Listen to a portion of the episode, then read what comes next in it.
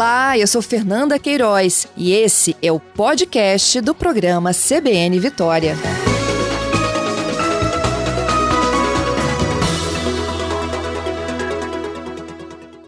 Bom dia, deputado. Bom dia, Fernanda. Obrigada pela sua gentileza. Deputado, vocês estão pleiteando uma reunião com o Tribunal de Contas. Então, a bancada federal capixaba tem colocado esse tema como um dos prioritários né, do Estado em relação à infraestrutura. A BR-101 é a rodovia mais importante que corta o nosso Estado e ela sempre teve um acompanhamento muito próximo, não só da, da, da bancada passada, mas de todas as bancadas que exercitaram os seus mandatos junto com a execução dessa obra no Espírito Santo, constituindo até uma comissão externa aprovada pelo, pela, pela Câmara para que a gente possa ter os parlamentares acompanhando as obras. Então, nós teremos alguns desdobramentos, além da constituição da nova bancada, que é muito importante, principalmente nesse momento que tem essa discussão de solução do contrato. A internet do deputado está ruim, vamos tentar novamente. É o deputado Josias da Vitória. Ele é deputado federal, coordenador da bancada capixaba na, em Brasília. A reunião dos deputados, gente, né? O processo de concessão da BR-101, ele é, chega né, agora, nesse momento aí, em que há uma situação complicada. Há, há cobrança de pedágio para os usuários, né? Há um processo de devolução que a própria Agência Nacional de Transportes Terrestres disse que é demorado, né? São dois anos só para fazer o inventário de devolução, que é um procedimento administrativo. E pode chegar até seis anos se a gente tiver que fazer um novo modelo de concessão, aí depois o, elaborar o projeto executivo e efetivamente ir a leilão e a, a, o, o, novo interessado, né, e se tiver interesse, aparecer. É, isso poderia trazer um prejuízo enorme né, para a mobilidade do Espírito Santo, e é por conta disso né, que existem algumas tratativas, a gente já disse isso aqui numa outra oportunidade, inclusive com o próprio Ministério é, conosco ao vivo, dizendo que eles tentavam o um entendimento com a própria concessionária. Eu vou retomar aqui minha conversa com da Vitória. Deputado?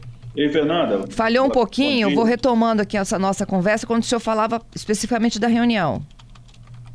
Então, essa é uma agenda prioritária da bancada federal capixaba, que reconhece que é a principal obra de infraestrutura que nós temos no Espírito Santo, uma obra que foi concedida e a Eco 101 é a empresa concessionária que faz a, a gestão dessa obra, que ganhou o serviço e tem construído ela, mas a modelagem é uma modelagem muito ruim que o Espírito Santo tem sofrido, os nossos capixabas, por conta dessa dificuldade da execução da obra, com os prazos que estão no contrato que não são cumpridos. Isso deixa o, o cidadão capixaba com muita dúvida. A bancada federal, que não é contratante, mas ela tem a prerrogativa constitucional de poder fiscalizar, tem em todo o tempo da execução dessa obra fiscalizado através de uma constituição, de uma comissão externa que a Câmara aprova, o plenário da Câmara aprova, com apoio da mesa diretora, do presidente da Câmara, para que os parlamentares capixabas possam ter a prerrogativa de diretamente fazer o acompanhamento e fiscalização dessas obras. Uhum. É, eu já recolhi a assinatura de todos os parlamentares, enquanto coordenador da bancada capixaba, para que a gente possa, de novo, ter a aprovação da mesa diretora e a constituição desta comissão, que vai ter o seu presidente, vai ter os seus membros, para que possa esse, esse trabalho ser ativo de novo de acompanhamento. Momento delicado em que a concessionária fala de uma rescisão contratual, contratual em que a gente tem uma dúvida muito grande, não só dos capixabas, mas também até dos representantes, dos próprios parlamentares, que tem uma incerteza em relação ao que foi arrecadado com a entrega do cronograma das obras. Essas obras já deveriam estar é, muito mais avançadas. Foram feitos somente 20% do, do que está no contrato, do que deveria ter sido feito. E a, essa agenda da bancada, ela vai dialogar com os órgãos do governo federal, que são órgãos competentes para poder é, acompanhar esse contrato. O que tange naquilo que se refere diretamente à, à execução da obra, com o que foi já feito, o Tribunal de Contas da União ele tem que fazer todos esses levantamentos, fazer análise para que a gente possa ter uma clareza se realmente a empresa está afirmando o que ela está afirmando é verdadeiro.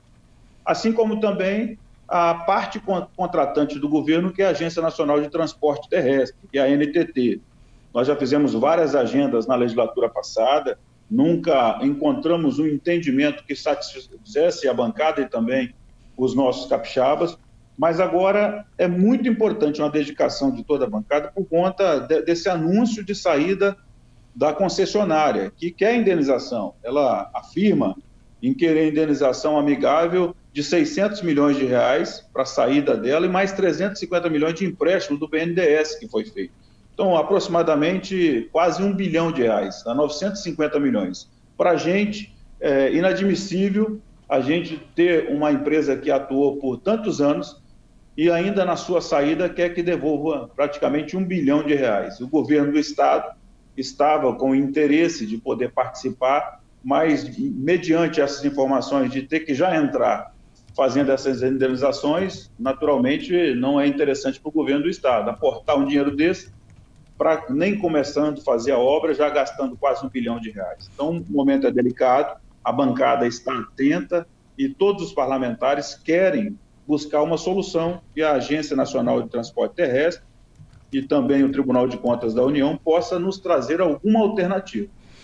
É, deputado, é, o Tribunal de Contas ele, ele teria que refazer essas contas, é isso? Só para eu entender. Se ela de fato tem o direito a esse ressarcimento? É, ele já fez as contas, né? ele já tem esses, esses dados todos é, sempre atualizados.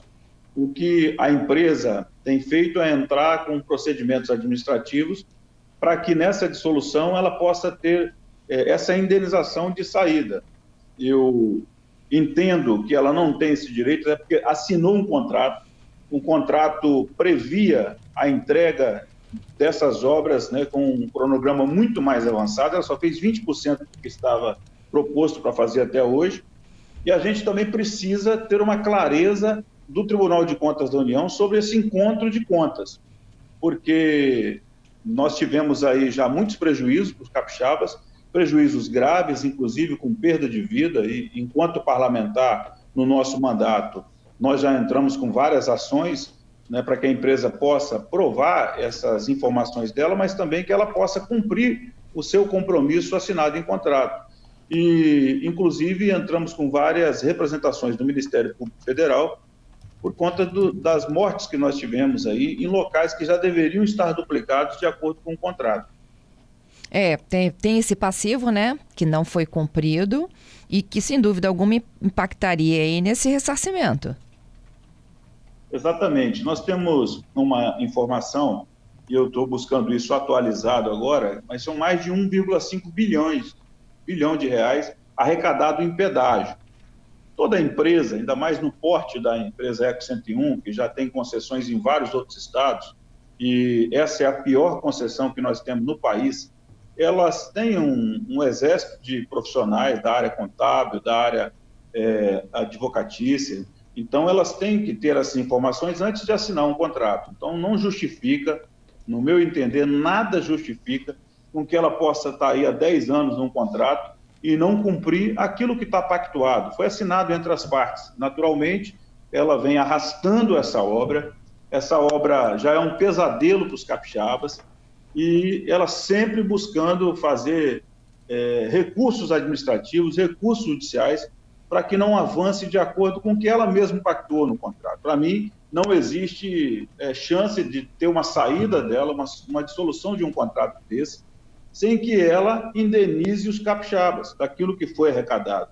Então, para mim, não é claro isso, e por isso que a bancada vai fazer uma agenda em conjunto, com, de novo, fazendo agenda com o Tribunal de Contas da União, com a Agência Nacional de Transporte Terrestre, com a presença dos representantes da ECO 101, para que a gente possa ter uma saída que seja uma saída justa para os nossos capixabas. Não é admissível, ao nosso entender, que uma saída de uma empresa que não cumpriu um contrato ainda receba a indenização, ainda receba é, empréstimos que foram feitos pelo BNDES de garantia de que a obra seja construída. Uhum. E qual seria, ah, do ponto de vista da bancada, a melhor saída para isso tudo? De, por um lado, a gente precisa da duplicação, não é isso? Olha, a gente até entende que possa ser rediscutido o contrato. Naturalmente, é necessário que essa, essa discussão nova ela possa vir com dados é, levantados do Tribunal de Contas da União atualizados e que a bancada possa ter essas informações, mas também que seja muito bem apresentada para os capixabas, que são os proprietários desse contrato. Né? O, o, cidadão brasileiro que passa por aqui, mas principalmente os capixabas que vivem cotidianamente transitando na rodovia BR-101, eles não aguentam mais pagar pedágios e não ter as obras sendo é, saídas do papel, avançando né, aos seus olhares. Nós temos várias é, intervenções que, que parece que as obras elas se arrastam numa, no pior cronograma de, de infraestrutura do Brasil. A BR-101, com essa concessão, é, um, é uma concessão que não deve ser apresentada em lugar nenhum como modelagem. Eu não acredito que uma empresa possa ter assinado um contrato sem saber que esse contrato seria deficitário para ela. Então, assim, essas justificativas, a gente precisa ter elas apresentadas, provadas para a bancada, para que a bancada possa entender que, que, que tem a chance de flexibilizar. É, eu acho que eu, ninguém entra eu, num contrato da Vitória para ser deficitário, não. Eu gostaria que alguém me apresentasse é, uma, uma, uma, uma prova disso. Ainda mais uma empresa com uma expertise como essa, que já atua há muito tempo, que tem várias outras concessões, assinar um contrato, firmar compromisso, que é um, um, uma obrigação entre partes, e ela não saber que esse contrato seria tão deficitário como ela afirma, então, para a gente, isso precisa ser melhor esclarecido. Sim. Eu me posiciono sempre contra, até porque a gente, enquanto cidadão aqui capixaba, a gente passa constantemente e você não existe possibilidade de uma concessão de liberação de não pagamento de um pedágio. Todo uhum. capixaba que passa por ali paga pedágio. E há 10 anos não existe flexibilização disso. E a empresa quer, pelo lado dela do contrato, ser flexibilizada, de não concluir a obra, agora de sair, abandonar a obra e ainda ter indenização. Não existe essa possibilidade de apoio. No meu apoio, eu acredito que da totalidade da bancada capixaba. A gente precisa é, até que esses números sejam apresentados para a gente, não pela empresa, mas também pelo Tribunal de Contas da União, pela NTT, para que a gente possa aceitar uma nova discussão, para que ela possa permanecer, porque senão a gente não aceita que o, que o, o governo federal, que a NTT, indenize ainda uma saída de uma empresa como essa que não cumpriu o seu contrato e quer deixar os capixabas né, com prejuízo como esse aí de 10 anos de pagamento de pedágio. Então, é uma modelagem que nem deveria ter existido se realmente tem essa confirmação, mas nós não acreditamos que ela esteja da forma que a empresa está apresentando. Vocês já tentaram uma conversa com a própria concessionária? Olha, a concessionária ela tem que dialogar constantemente com a parte dela, que é a Agência Nacional de Transporte Terrestre. Nós precisamos cobrar o governo federal na agência né, e, e o Tribunal de Contas da União que possa nos esclarecer. Nós estamos abertos, sempre é, dialogamos, inclusive a comissão externa, ela serve para isso. Os mandatos passados, nós tivemos alguns parlamentares, dentre eles Marco Vicente, é, Vidigal, Ted Conte, Neucimar, que sempre esteve em agenda, eles foram presidentes dessas comissões, com apoio nosso, sempre tiveram agendas com, a, com, a, o governo federal, mas principalmente com a concessionária.